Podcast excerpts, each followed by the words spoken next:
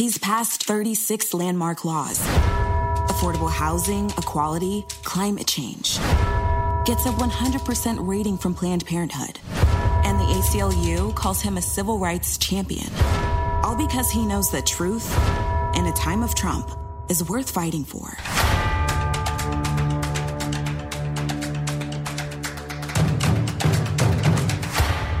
Re-elect Scott Wiener. He's true to us. Pia Podcast, en tus oídos un podcast en español de Pia Podcast. Hola, amantes de los libros, soy Angie Reyes Melo y hoy tengo dos invitadas de lujo para hablar de una primera temporada que está buenísima. Yo me los leí y se los voy a recomendar. No se despeguen de Literata.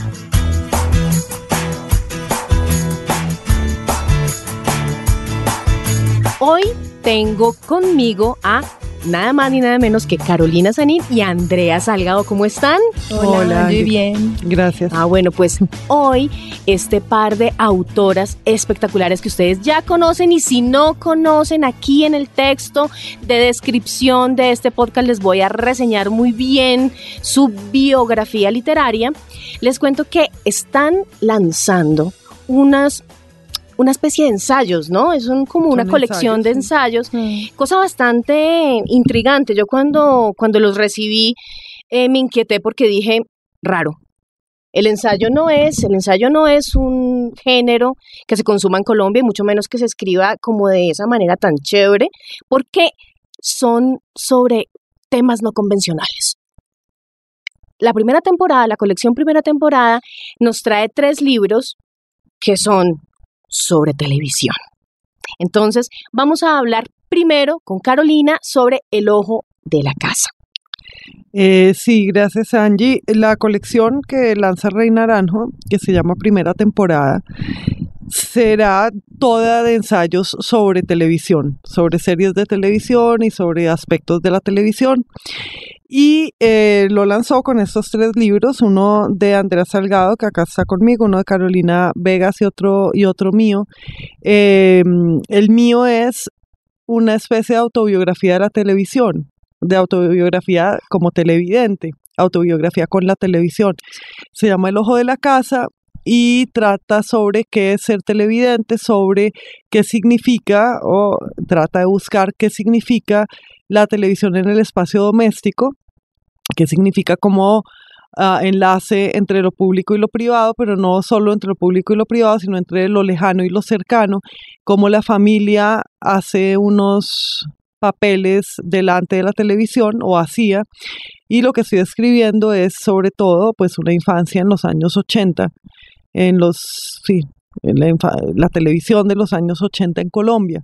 Y entonces hablo de algunos programas, pero hablo sobre todo de qué significaba esa compañía o esa intromisión de ese ojo y esa ventana que era la televisión en la casa. Luego sigo hablando de un largo periodo en el que no vi televisión y de finalmente de cómo volvía la televisión cuando la televisión ya no era esta cosa que se ofrecía y que de alguna manera entonces también era un vínculo entre lo estatal y las instituciones y las familias, sino que era esto otro, estas, estas bibliotecas de series o de películas a las que tú tienes acceso a través de tu pantalla, que es una pues una experiencia muy distinta, una experiencia individual y, y más uh, en la que manejas más tu propio tiempo y el tiempo de la televisión. Y entonces de eso se trata el, el libro, son libros muy breves, son pequeños libros y de ensayo, como dices, y, y ese es el mío. Cuando yo leí El ojo de la casa me llamó mucho la atención esto del cíclope, de Odiseo, y de todos modos pensé como en el fuego, ¿no? En, en el fuego del hogar, ¿no? En una fogata, de pronto que está dentro de la casa o que está de pronto en una caverna, bueno, hay una cantidad de filosofía que tú vas metiendo dentro del texto, así como quien no quiere la cosa. No, como quien sí quiere, porque es un texto sobre todo, pues claro. es un texto que combina autobiografía con teoría, entonces Es trato de hacer una Mm. teoría de la televisión de la televisión como luz, como esa luz de mirada, ¿sabes? Como ese rayo de mirada, todos los rayos de luz, pues según algunas teorías, según por ejemplo, por ejemplo los horóscopos, que es una según la cultura medieval, las estrellas te miran con cierto tipo de mirada o de luz y es esa luz de las estrellas la que incide en ti. Entonces, eh, trato de observar la televisión como un ojo que mira de cierta manera y que según esa manera influye en los televidentes que la, que la miran. Y que influye de esa manera según cómo la veas también, en familia, siendo un niño, siendo adulto, etcétera. Pero como dices, también eh, una luz es un fuego, o puede serlo. Y entonces, como esa televisión, eso no es un fuego, es, es, una luz fría, o es de alguna manera el hogar de la casa, el lugar donde se enciende el fuego de la casa. Y, eh, y entonces también están esas figuras. Y por otra parte, pues es un ojo, es un solo ojo, es un ojo único. Eso significa muchas cosas. Un ojo único es un ojo eh, tiene el efecto de una mirada sin profundidad, porque es el, los, que el que los ojos sean dos lo que da profundidad a la mirada. Entonces, ¿qué es un ojo que sea único ojo de la casa o que dé a la casa un único ojo? Convierte a la casa misma en un cíclope, que es un monstruo. Y es un monstruo, de hecho, retirado y retirado y solo y aculturado. Eh, o significa que la televisión misma es el cíclope y la casa es la cueva del cíclope de la que debes escapar. Eh, y entonces hago una, en, un momento del ensayo, pues hacia el final hago una no muy larga analogía entre estos elementos del ojo único y la casa y la cueva con el ojo del cíclope del que se debe escapar. Exactamente. En, según la Odisea, pues. Exactamente. Y fíjate que, no sé, yo también pensé en 1984 ¿Tuviste algún referente? No, ninguno. De hecho, es un libro que leí mm. muy brevemente hace muchísimo tiempo y no, no es muy referente para mí y ni lo fue para este, para este texto, porque este texto de hecho cuenta, bueno, que fue en la televisión en los 80, no en general, no habla en general de los años 80, sino de, mi experiencia en la televisión. Claro, seguramente fui yo la que proyecté ahí. No, pero está muy bien, claro. Con el ciclo, ¿no? Pudo haber sido, claro. Sí. seguramente por ahí. Sí. sí, pero bueno, igual es un libro que, eh, si bien tiene un tema bien específico, bien interesante, está abierto a interpretación y inquieta, ¿no? Inquieta bastante porque cuando uno se sumerge en un ensayo de estos, le genera preguntas. Claro, desde luego esa es la idea. Mm. Y eso es, eh, digamos, el, el acierto de el género ensayístico que plantea preguntas en realidad es, es eh, un espacio en el que formulas unas preguntas y miras cómo unas preguntas salen de otras ¿no? Claro, y también estaba pensando en el ensayo literario, porque no vayan a creer nuestros oyentes que esto es un ensayo académico, porque no lo es. Es un ensayo muy íntimo, eh, porque habla de la experiencia, y es literario porque está cargado de, de pues de literatura, yo lo sentí así. Mm. Sí, es que en general cuando se habla de ensayo, se habla de ensayo literario. Es el ensayo académico lo que ha creado otro tipo de cosas. Y además es que el ensayo académico ni siquiera es un, no es un ensayo, es un artículo. Exactamente. Eh, Pero hay una confusión ahí entre los lectores y entre la misma Supongo que algunos, no, mm. realmente en la academia no se le llama ensayo a, a los textos académicos, sino artículos papers pero entiendo que, los lectores sí pueden creer que un ensayo es en general eh, técnico o académico, un texto académico y técnico, pues. Eh, pero tradicionalmente no es. Un ensayo lo que es es un texto literario que eh, surge de un tema y que da vueltas y ensaya, es decir, procura encontrar caminos alrededor de un tema. Y ese tema lo lleva a otros temas, etcétera, pero tiene esa, esa diferencia, ¿no? No es narrativo, no está contando una historia, sino que se mueve de otra manera, es buscando su asunto o, el, o él o los problemas que quiere, que quiere responder. Perfecto. Entonces quedamos con muchísimas ganas de abordar este texto. Les cuento que, como les decíamos, son tres. El siguiente que me leí yo fue Six Feet Under, así como suena. Y también tenemos otro eh, que es Sex and the pero de eso vamos a hablar más adelante. Eh, yo empecé por el ojo de la casa porque les recomiendo que si se van a leer los tres, empiecen con este. Pues muchas gracias. Eh, gracias por invitarme y ojalá lo lean y lo disfruten y luego sigan con el de Andrea que ya va a hablar con el del de ella. Efectivamente, Andrea. Pues aquí tengo también a la autora de ese otro libro que se llama exactamente igual que la serie y eso es muy sugestivo. Cuando yo empecé a leerlo, eh, me, sorprendí mucho porque dije, es un, texto muy impresionante, empieza con, con una imagen que yo no sé si llamarla escatológica porque no es escatológica, pero sí es sugestiva, es violenta del cuerpo. Y claro, uno como lector queda completamente desubicado. Ya después, cuando va pasando las páginas, se da cuenta de que, ah, ya sé para dónde va ya sé cómo apunta esto. Pero quiero que me, me puntualices un poco cómo fue ese proceso de empezarlo de esa manera. Eh, bueno, retomemos un poquito lo que estaba diciendo Carolina en relación al ensayo, ¿no? Es, es tal vez importante como hacer como mucho énfasis en eso que ella estaba diciendo, pero también como desde otro lugar, y es que el ensayo siempre ha sido narrativo, siempre de alguna manera se agarra de la vida misma para poder llegar a una respuesta. Lo que pasa es que eh, en las universidades y en los colegios se llama ensayo a un texto que tiene una un objetivo más académico en el cual se plantea una tesis y se intenta llegar a una verdad, a una verdad que es absoluta.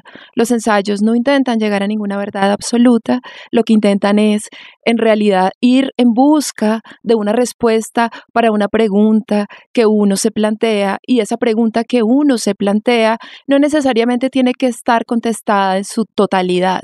O a veces ni siquiera contestada. O a veces ni siquiera, no, son los caminos que tú recorres para llegar a ese lugar.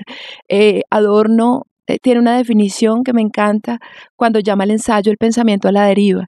Entonces, esta idea del pensamiento a la deriva es hermosa porque es como uno se lanza, ¿cierto?, al mar con una pregunta, pero de alguna manera se deja llevar por ese oleaje a ver hacia dónde es que va a terminar. Hacia dónde me lleva. Hacia dónde me lleva creo que comienza y comienza de una manera, ahora sí te contesto, con, comienza de una manera muy, muy puntual con una imagen. Y la imagen es la imagen de un inodoro que sí es escatológica, claramente. Eh, y comienza por ahí partiendo también de una idea y una reflexión inicial que tiene que ver con el significado de una imagen y con el significado de una imagen de acuerdo a Extra Pound, cuando dice que una imagen es una complejidad emocional e intelectual en un instante de tiempo.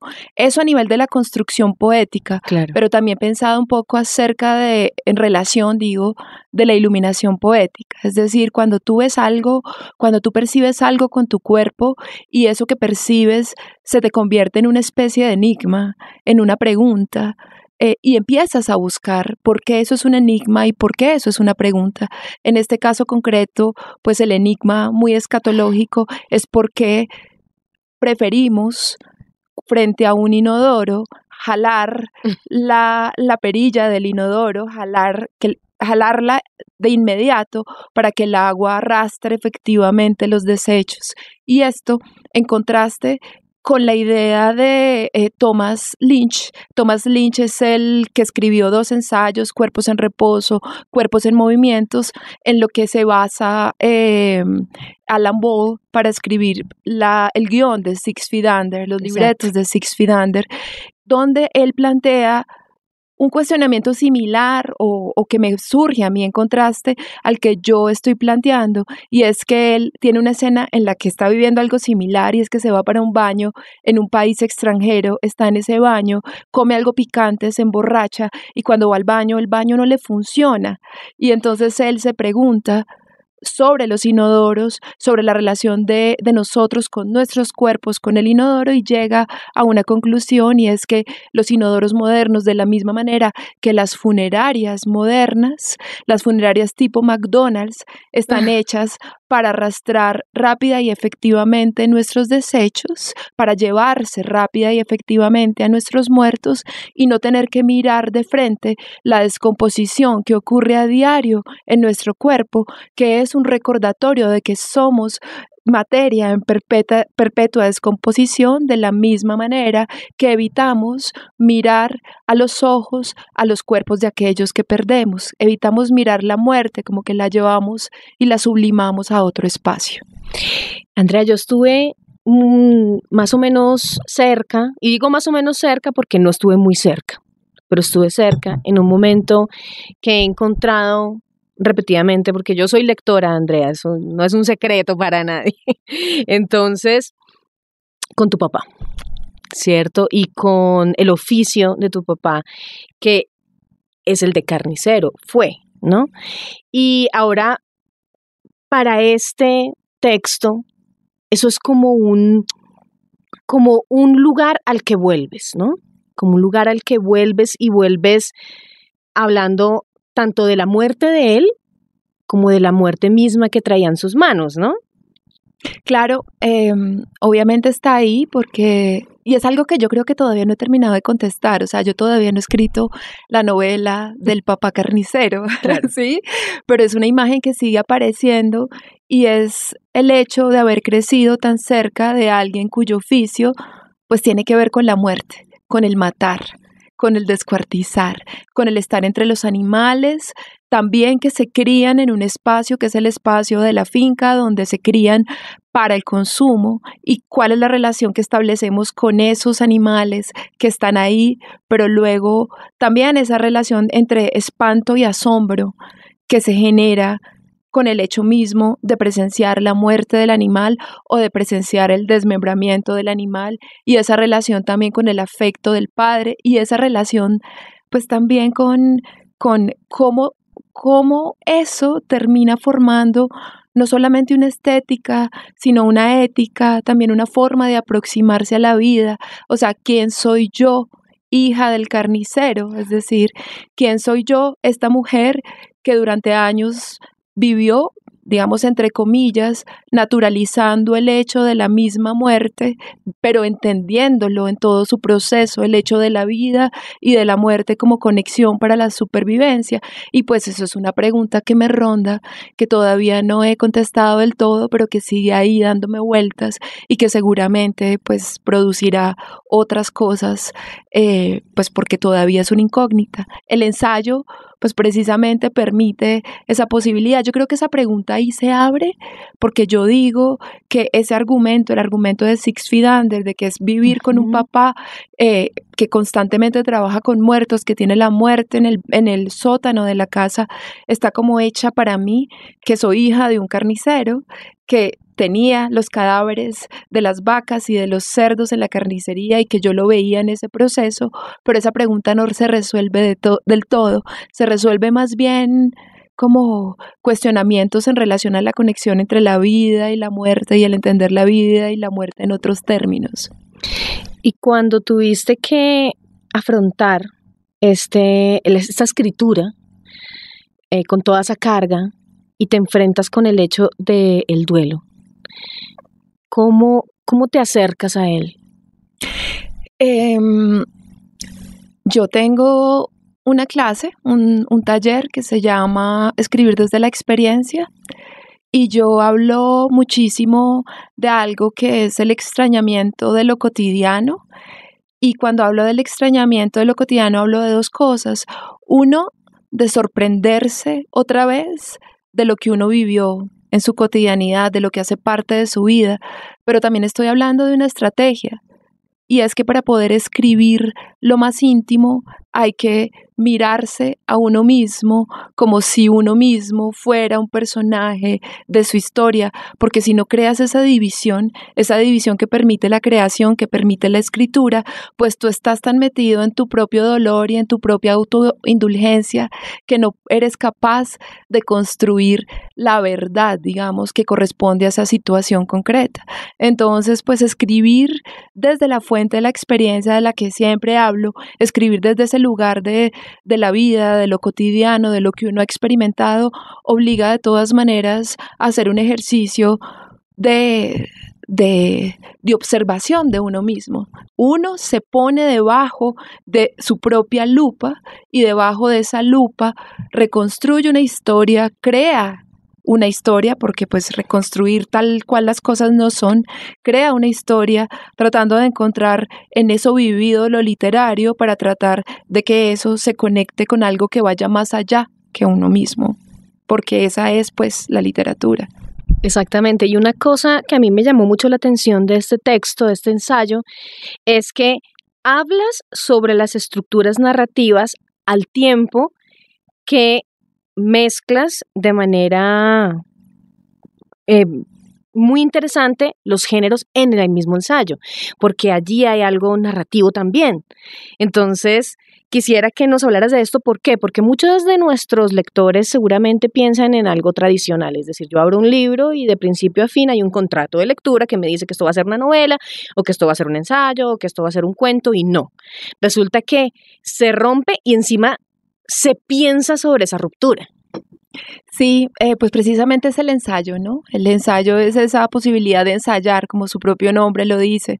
Entonces, después de esa parte introductoria del libro, de, de la primera parte del libro, aparece una segunda parte y en esa segunda parte, a partir de la vivencia, se comienza a pensar en la estructura y se comienza a, pensar en la estructura a partir de dos eventos. Un evento es una toma de yagé y el siguiente evento es eh, asistir a un seminario de escritura con Robert McKee donde dice que existen tres estructuras narrativas y que no hay ninguna otra posibilidad sino esas tres estructuras narrativas.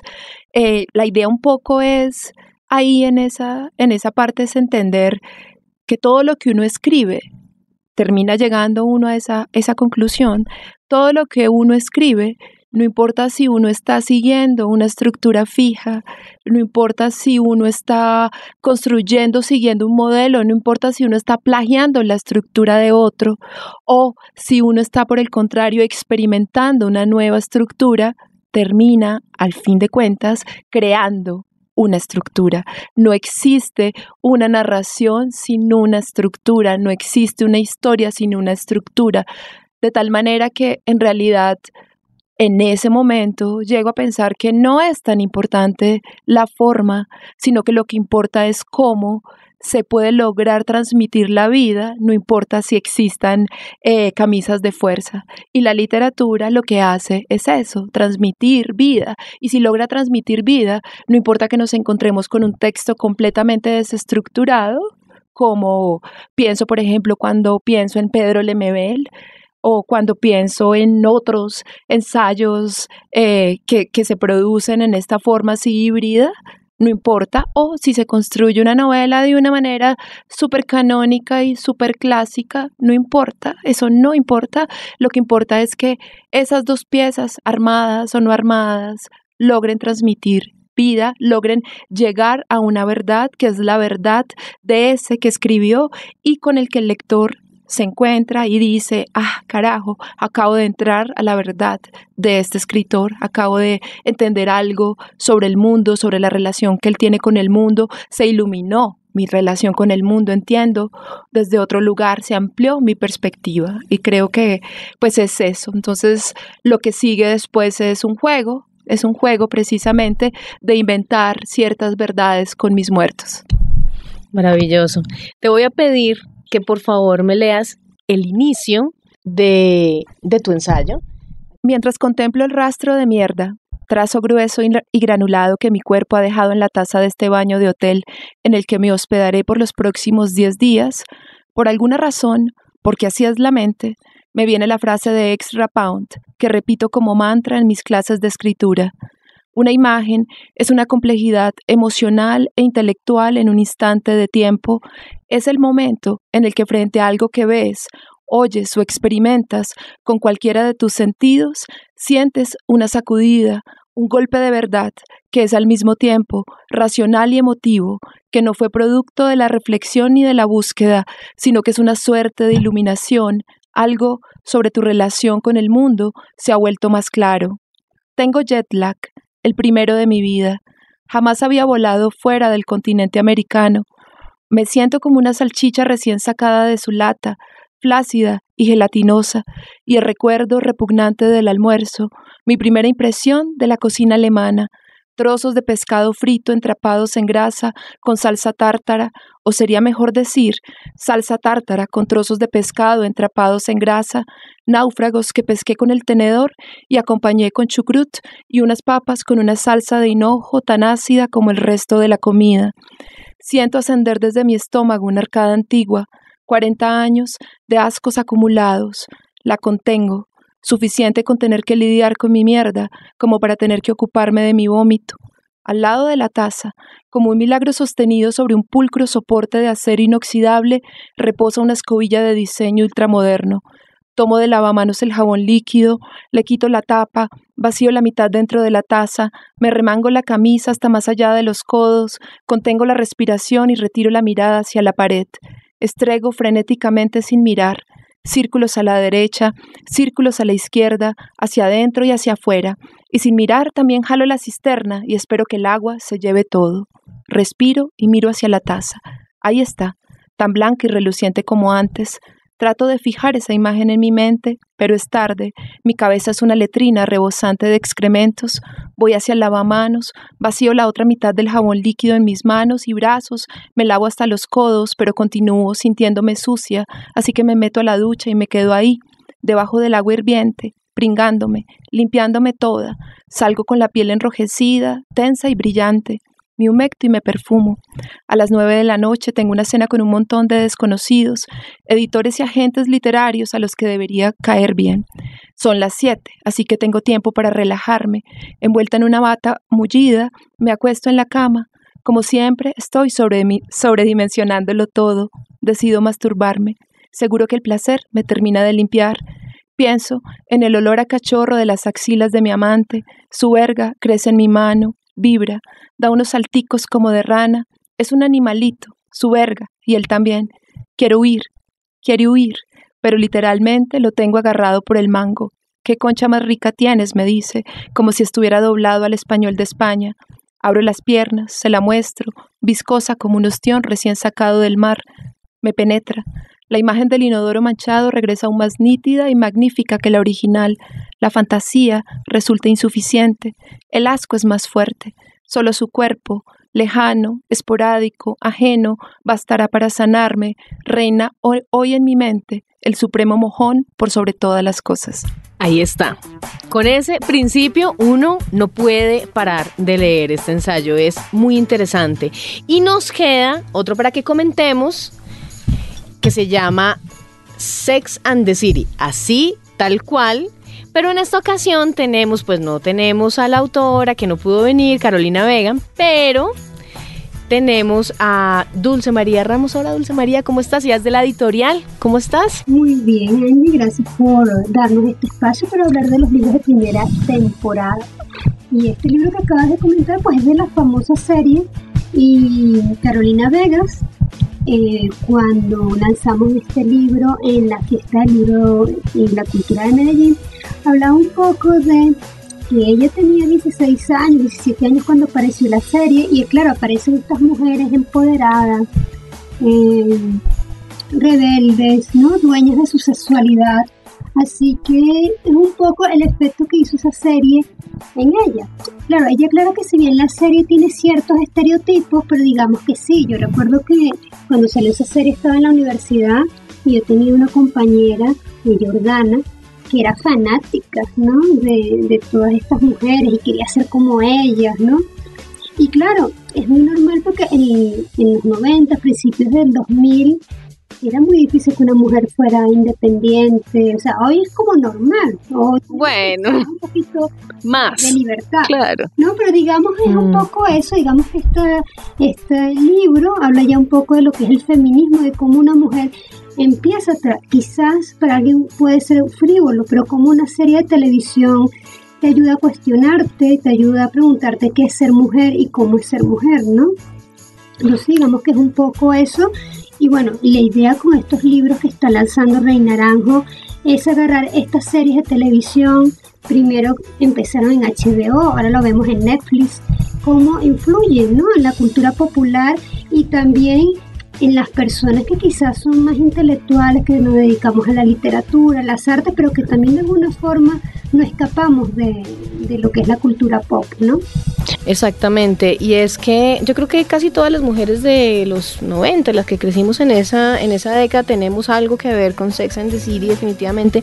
Nos guste o no nos guste, lo hayamos criticado o no lo hayamos criticado, de todos modos, fue una serie que cambió radicalmente, no solamente las series en sí, sino también cómo las mujeres nos vemos a nosotras mismas, porque por primera vez nos vimos como seres sexuales sin culpa.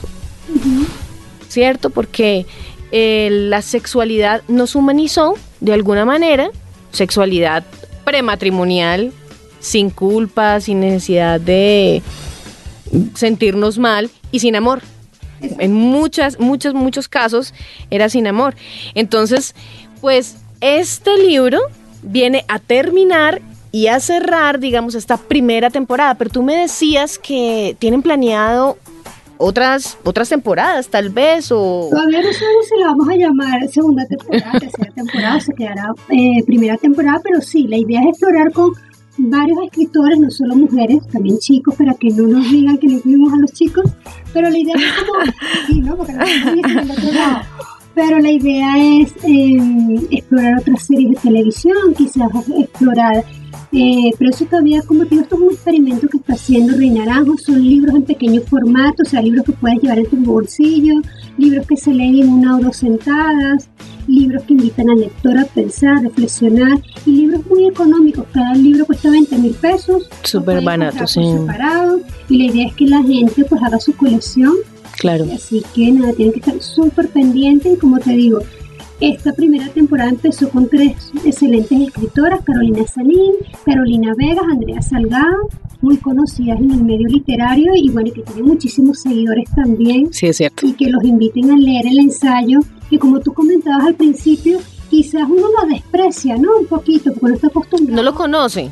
No conoce el género, pues. No lo entiende, cree que el ensayo es un texto académico aburrido y no entiende que el ensayo también es un texto narrativo en realidad. O sea, que juega con la narración, que también piensa, pero que no pues que no es un texto que se compone a partir de las citas y de las voces de otros, sino que también se puede componer a partir de la vida misma. Entonces aquí estos ensayos creo que todos tienen un contenido autobiográfico fuerte. Sí. Sí, a mí me parece que es una maravillosa manera también de conocer al autor. Yo creo que leer los ensayos de autores que escriben literatura es una manera de hacer una inmersión en su mente y hasta en su forma de escritura, que para ustedes, eh, lectores que tienen ganas de escribir, es un buen ejercicio leerlos. Claro que sí, no, y además que eso ocurre en, Latinoamérica, porque en Estados Unidos tiene, el ensayo lo llaman memorias, mm. y, y son populares los libros de, de Personal essay, en realidad. es ensayo personal. La memoria pertenece a otro género que podría ser un poco más cercano a la, a la novela, pero sí hay como ah, una distinción entre el ensayo narrativo, lo que lo llaman los gringos personal essay, y el memoir. Ah, son familiares, son familiares, pero el memoir lo que hace es rastrear la vida completa de aquel o un episodio de la vida completa, mientras que el ensayo tiene un objetivo de conectarse al otro a través de una pregunta, de un tema. En este caso, cada uno de estos ensayos tiene un tema específico. Eh, tengo la sensación de que el tema de, Sex and the City eh, pues tiene que ver muy concretamente con este empoderamiento, como cómo es, digamos, asumir una, la libertad de la mujer. en, en, mi caso tiene que ver con, en mi caso tiene que ver, tiene que ver con la muerte, sí, sí con el duelo con la muerte, con el duelo, pero también tiene que ver con el deseo, con el cuerpo. Y en el caso de Carolina, pues tiene que ver, como ella misma lo dijo al comienzo, en la relación eh, de la familia y del núcleo con la televisión y con ese ojo de la casa. Y este tríptico, los tres tienen que ver con esa televisión que ahora está sufriendo una transformación supremamente interesante porque estamos asistiendo al cambio de cómo se está consumiendo el medio. Uno de los medios que venía pues nadie lo iba a mover de ahí, que era la televisión, el, medio frío, pues ahí, ojo, y además que lo embobaba uno y que lo regañaban cuando chiquito por verlo. Ahora es algo mucho más íntimo, mucho más de meterte en las cobijas y hasta de verlo en el celular. Entonces es muy interesante que la literatura le meta el diente a estos temas y yo les recomiendo estos libros, eh, los pueden encontrar en, pueden encontrar en todas las librerías del país, mm. en, nuestra casa que es Santo y Seña, que está aquí en, Chapinero, lo pueden, nos pueden escribir a la página de Reina Naranjo, también se los enviamos a su casa, en fin, que ahí, ahí está. Listo, entonces para despedirnos, eh, quiero que Andrea nos dé sus redes sociales para que la sigan y para que le hagan preguntas también sobre la escritura, porque ella es toda una profesora. Estoy en Facebook como Andrea Salgado, eh, en Instagram también como Andrea Salgado Cardona, con el apellido, y en Twitter Andrea Salgado 1. Listo, ¿y de la editorial? Pues en Facebook Rey Naranjo, en, Twitter también Rey Naranjo y en Instagram también Rey Naranjo, muy fácil ubicarnos y nos pueden escribir por chat interno y siempre alguno del equipo de Rey Naranjo les va a responder. Bueno, y yo soy Angie Reyes, me pueden seguir en Instagram como arroba Angie Reyes Melo, siempre estoy ahí leyendo, hablando con los escritores, con los autores y trayéndoles más historias a Literata. Muchas gracias y nos vemos y nos escuchamos mejor en una próxima emisión.